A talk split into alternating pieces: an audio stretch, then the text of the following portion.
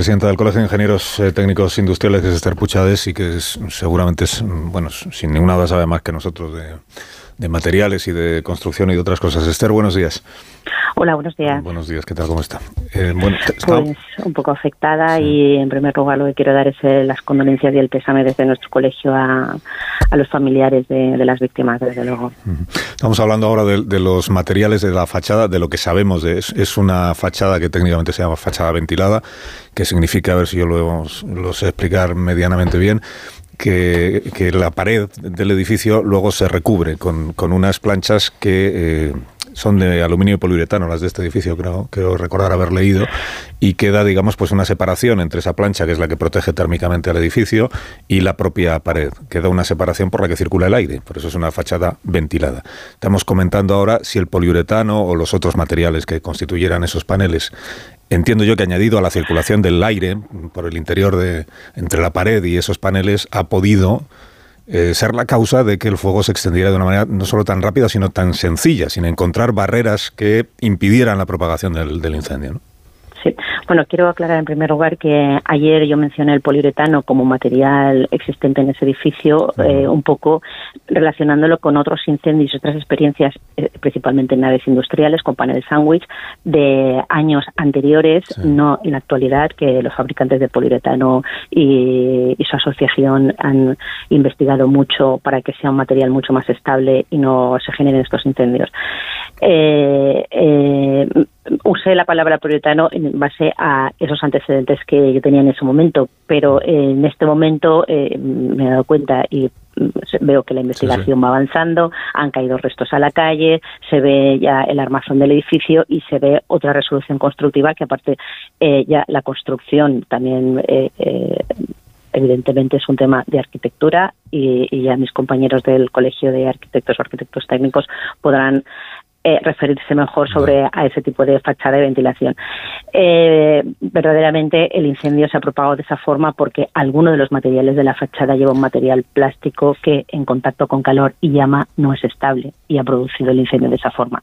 Según avancen las investigaciones se verá mm, qué tipo de materiales, y, y, bueno, ya tiene una antigüedad, ese edificio es semi reciente, no es de los nuevos, la normativa de en ese momento a la actualidad ha cambiado y sí que es interesante que, cuando se elijan los materiales pues que se verifique eh, el tipo de material, las placas, cómo están ejecutadas, el tipo de, de revestimiento o de impermeabilización o de material de refuerzo que lleva frente a la insonorización y a la impermeabilización, que para estas dos cosas normalmente se usan materiales mm, plásticos y derivados del petróleo, mm, pero conviene que sean estables frente al fuego, claro. Es decir, que, no tiene la, o no tenemos la seguridad de que sea poliuretano, pero si no es poliuretano es otro material que en todo caso ha permitido. Ayer alguno de los vecinos... Mm, podría ser polietileno, podría ser, pero eh, ya digo que está en fase de, investigación y de obtener, eh, ver exactamente, o sea, también en base al, proyecto, al certificado de ejecución, a, los restos que se encuentran. Sí, esta es la investigación, eh, como usted contaba, ¿no? Esta, es la investigación que en realidad es una investigación incipiente todavía por, por, saber no solo cómo se, cómo se originó el fuego, sino luego por qué se propagó. Leí en alguna información esta mañana que eh, hubo un cambio de normativa. Mm, este edificio creo que es del año 2008, me parece recordar que hubo un cambio de normativa. Sí, el, Colegio de Arquitectos se eh, mencionó el 2008. Que hubo un cambio de normativa europea en el año 17 a raíz de un, incendio que también recordarán los oyentes que se produjo en un edificio de viviendas de, de Londres. Bueno, de Londres, sí, sí, de Londres. El edificio, la, Torre Grenfell que, le pasó pues lo mismo que le ha pasado a este edificio. También fue muy rápida la extensión, se, se, propagó por la fachada, por, porque también era una fachada ventilada, y eso llevó a que se cambiara la normativa sobre los materiales que se utilizan para estas planchas que son las que, las que recubren eh, con las que se reviste la fachada. O sea que es, posible que el, que, la norma, que el edificio sea anterior a la normativa y que por eso pudiera tener algún material que ahora no se utilice, ¿no? sí, sí, ahora no sé, no exactamente, ahora no sé los materiales que ahora se ven y que se pueden consultar en este momento en, en Internet sobre mm, el aplacado de fachada de aluminio, composite y demás, eh, habla de otro tipo de composición. Y, frente al fuego mucho más estable, Un, edificio como este, eh, por lo que usted sabe, después de las horas que ha estado, ahora parece que el fuego ya está terminando de extinguirse, pero la temperatura seguirá siendo elevadísima. Claro, después de todas las horas que ha estado ahí ardiendo eh, y la situación en la que se encuentra, aguanta en pie. Eh, podemos descartar la hipótesis de que termine por venirse abajo. Tenemos en la cabeza también lo que pasó con el Windsor en Madrid, que es un edificio mucho más antiguo, es verdad. Pero con la información que usted tiene o con la impresión que le da las imágenes que estamos ya viendo de, esta mañana. A ver, sí que me han dicho que el edificio ha quedado completamente en esqueleto y bueno, si está completamente carbonizado y en esqueleto, pues sí que puede haber riesgo de colapso.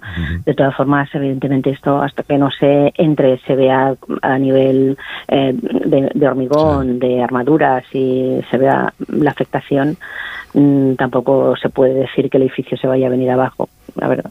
De todo. Me imagino que, que seguro que refuerzos va a necesitar. O sea, si no se, si no se decide colapsa, mm, si no hay que tirarlo, eh, seguro que refuerzos necesita eh, modificación o sustitución de algunos forjados seguro porque eso en un incendio que dura pues bueno tantas horas como ha durado este eh, siempre ocurre siempre ocurre. Incluso si es de hormigón si la estructura central es de hormigón el fuego también el calor puede dañarlo irreversiblemente.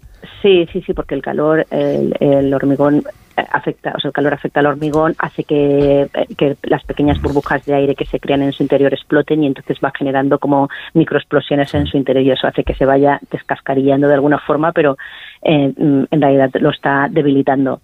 Y debilita esa capa de hormigón, normalmente por la parte de abajo, que es la que eh, la que tiende a, hacer el soporte del peso y, y, afecta también a la, a, la armadura que va por dentro, que al ser de hierro además dilata de una forma diferente, con lo que se generan varios procesos de afectación a, la estructura. Mm.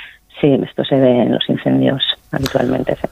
Esther, gracias por haber hablado con nosotros esta mañana. Le agradezco toda la información y las explicaciones y también las aclaraciones sobre el, material. Eh, la hipótesis inicial era el, el poliuretano. Poliuretano, pero posiblemente sea polietileno.